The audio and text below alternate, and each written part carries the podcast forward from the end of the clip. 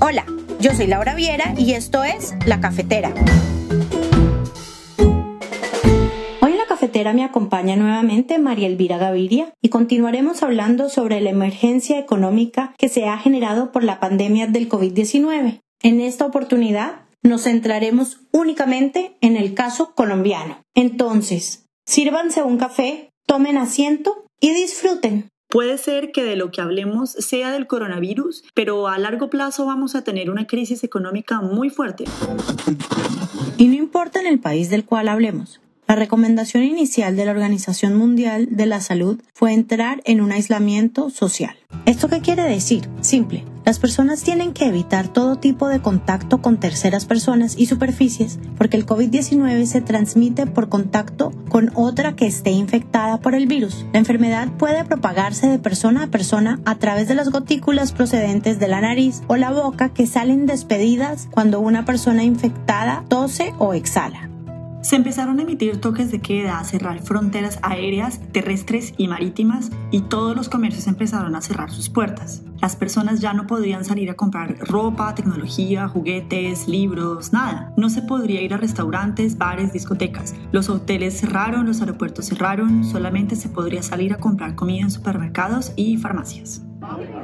Después de que Italia y España tomaran medidas drásticas y necesarias para hacer frente a este virus, la economía empezó a tambalear. Lo mismo ocurrió en otros países de la Unión Europea. Estamos hablando de que se decidió que la salud tenía que ser una prioridad antes que la economía. Por otro lado, Colombia fue uno de los primeros países que empezó a cerrar fronteras, negocios y básicamente su vida comercial para poder hacerle frente a esta pandemia. Nos pusieron a elegir entre nuestra vida o la economía. Estas medidas de aislamiento generaron en Colombia una cascada de problemas. Está claro que ningún país estaba preparado para un parón en sus actividades económicas y Colombia no iba a ser ni será la excepción. Entonces el gobierno y los bancos tuvieron que empezar a replantear el modelo económico y de supervivencia que tendría el país. Según la alcaldesa de Bogotá, Claudia López, el confinamiento se podría prolongar por varios meses más, Laura, es importante que recordemos que esta nueva crisis económica que se nos viene encima no es el resultado de un grupo de personas que decidieron realizar cambios drásticos, sino porque salir, abrir las puertas de nuestros negocios, tener contacto con otras personas nos podría enfermar, nos podría infectar. Esto quiere decir que cientos, si no miles de puestos podrían desaparecer. Con ello, la estabilidad de cada núcleo familiar se podría venir abajo. Aumentaría la pobreza, las personas se desesperarían aún más, entraría menor cantidad de dinero a las arcas del gobierno. Esto sería y será una tragedia social. Y precisamente estas ayudas a inversión de créditos son un problema enorme porque aunque pueden brindar una solución coyuntural, significa adquirir una deuda a largo plazo que no necesariamente podremos pagar. Y pues las líneas de ayuda en Colombia sí existen, pero se han centrado en los estratos 0, 1 y 2 y lo que pasa es que las personas de estratos 3 y 4, o sea, la clase media del país, no tiene ayuda por parte del gobierno y se está viendo en una situación muy alarmante. Teniendo esto en cuenta, nosotros tuvimos la oportunidad de hablar con Daniel Quiroga Plazas, quien es el vicepresidente de Asuntos Públicos y Crisis en Edelman, Colombia. Mira, te voy a contar, Colombia estaba creciendo a tasas por encima del resto de la región desde hace 10 años. Llevamos incluso un crecimiento mucho más alto. Eh, ha sido un tema de política fiscal bien manejada, que en una crisis como la de hoy nos toca flexibilizar esa regla fiscal para poder endeudarnos más y para que además el país pueda salir adelante. En este momento, hablando del tema de Colombia, pues nos vamos a enfrentar a una realidad completamente distinta de los buenos manejos que llevamos hace 10, 12 años y por primera vez vamos a entender que América Latina va a entrar en recesión al tiempo porque siempre teníamos un país que sacaba la cara, que ayudaba al otro, que íbamos trabajando, digamos, un poco de la mano por ese desarrollo y en cambio ahora sí vamos a tener un estándar hacia lo bajo, seguramente la peor crisis de los últimos 100 años. Nosotros decidimos hablar con colombianos que trabajan en diferentes sectores. En este momento nos vamos a comunicar con Iván Múnera, quien es el gerente de la estación Terpel en Jumbo. Cuéntame a qué te dedicas tú. Ok, eh, yo mm, me dedico ya hace aproximadamente seis años eh, al negocio de la operación de estaciones de servicio, estaciones de combustible. ¿Cómo se ha visto afectado desde que, desde que empezó el tema de la cuarentena? Bueno, tan pronto empezó la cuarentena, el bajón fue eh, inmediato. eh, las ventas se nos bajaron un 80%. En términos de, de todas las ayudas que se han realizado económicas en el país, todos estamos muy conscientes de que se han hecho ayudas como Familias en Acción, entrega de mercados, estrato 0, 1 y 2, pero mucha parte de la economía del país no entra precisamente en esos estratos y están dando ayudas económicas. En el caso de la estación, estas ayudas económicas funcionan, son asequibles, son, son algo beneficioso para la estación. Mira, hasta este momento, digamos, eh, nosotros estamos aplicando a algunos beneficios, pero hasta ahora no, no, digamos, no los hemos recibido. No quiere decir que no los vamos a recibir, pero hasta ahora no han llegado. Estamos aplicando a un beneficio que está dando el gobierno de pagar el 40% del salario mínimo. Eh, a ese estamos aplicando. Todavía pues no, no ha llegado o no nos han dado el auxilio, pero eh, cabemos dentro de la norma. Eso nos da una ayuda. Y el gobierno también implementó una baja en, en, el pago de parafiscales, que es las prestaciones sociales que se deben pagar cada mes. Eh, se está quitando el valor de, de pensión y esto está haciendo que el, valor que se pague por parafiscales este mes va a ser más bajo. Entonces, digamos que eso, eso va a ayudar. En el tema de bancos, eh, pues nosotros eh, teníamos un, manejábamos un crédito, digamos, de corto plazo con el banco para estarlo pagando eh, a menos de un mes.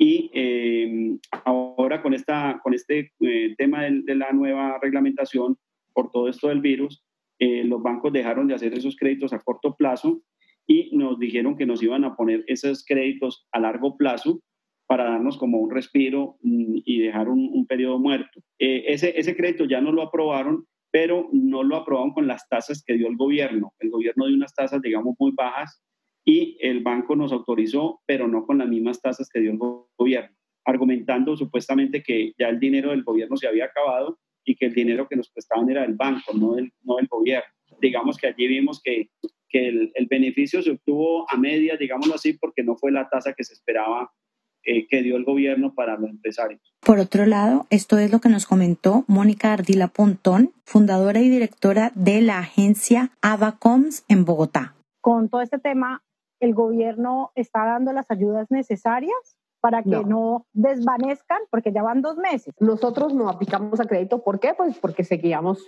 o sea, seguir endeudándonos con otra cosa más allá de lo que ya estábamos endeudados eh, no era opción. Si es verdad, o sea, literal, si uno lo ve, hay una clase social que está totalmente olvidada, que es la media alta. O sea, porque uno también tiene que entender, el hecho de que uno viva en estrato 6 no quiere decir que uno sea multimillonario. En este momento vamos a hablar con Juan Camilo Mora. A ver, yo soy, yo soy empresario hace más o menos cuatro años. Arranqué con una compañía de consumo masivo, que lo que hace es que vende, digamos, vende productos en la categoría de bebidas, más que todo limonadas y bebidas de, de chía. ¿Cómo se han visto afectados por la cuarentena? Tuvimos un impacto bastante fuerte. En este momento, digamos que nuestras ventas se pudieron haber caído un, casi un 60% versus, el, versus lo que veníamos. El golpe ha sido bastante fuerte en términos de ventas para, para, para la compañía nuestra, digamos en lo que fue el mes de abril e incluso el mes de mayo, que aunque empieza a haber una reactivación, por el contrario, las ventas eh, siguen muy golpeadas. ¿Las ayudas económicas que ofrece el gobierno han sido de ayuda para ustedes? Pues en términos del, del, tema pensional, tuvimos unos accesos a esas ayudas. Te pueden más o menos lograr un ahorro entre el 10 y el 12% por empleado, lo cual es bastante interesante. Estas ayudas, digamos que aplicaron para empleados que tienen eh, salarios por debajo de 4 millones de pesos, que eso obviamente le aplica a uno a la planta administrativa. Entonces, a esos accesos, a eso tuvimos acceso. Digamos que también había la posibilidad de acceder a um, créditos para la nómina. No fue nuestro caso, pero tuve muchos amigos empresarios que tuvieron, digamos que necesitaban el acceso a los créditos y no lo lograron. ¿Por qué? Porque el, el, gobierno simplemente, pues porque el gobierno, digamos que no es capaz de transmitirle tan rápido esta información al, al, sistema financiero el sistema financiero pues obviamente siempre va a necesitar apalancarse de algo y si no tiene esa garantía, pues no presta la plata. Y ahorita acaban de, digamos en la declaración del segundo estado de emergencia, el gobierno está dándole 340 mil pesos, 350, el 40% de un salario mínimo, que son 350 mil pesos por empleado, a cada empleado que tiene la empresa, sin importar el nivel salarial. Entonces, pues obviamente digamos que hay una ayuda adicional. Entonces, si tu compañía eh, tiene 7 o 8 empleados, pues ahí tienes una ayuda de casi 3 millones de pesos que obviamente pues ayuda en estos momentos. Entonces sí hemos accedido y vamos a acceder a esta ayuda adicional que te estoy contando. ¿Cuánto tiempo más puede aguantar nuestra economía con este parón de actividades? Digamos que yo creo que la economía colombiana es una economía que no está preparada evidentemente para una situación como esta. En este momento, de todas maneras, ya muchísimas compañías están al borde de la quiebra, sino quebradas. Muchos restaurantes eh, del sector, digamos, también de entretenimiento, discotecas, etcétera, están prácticamente quebradas.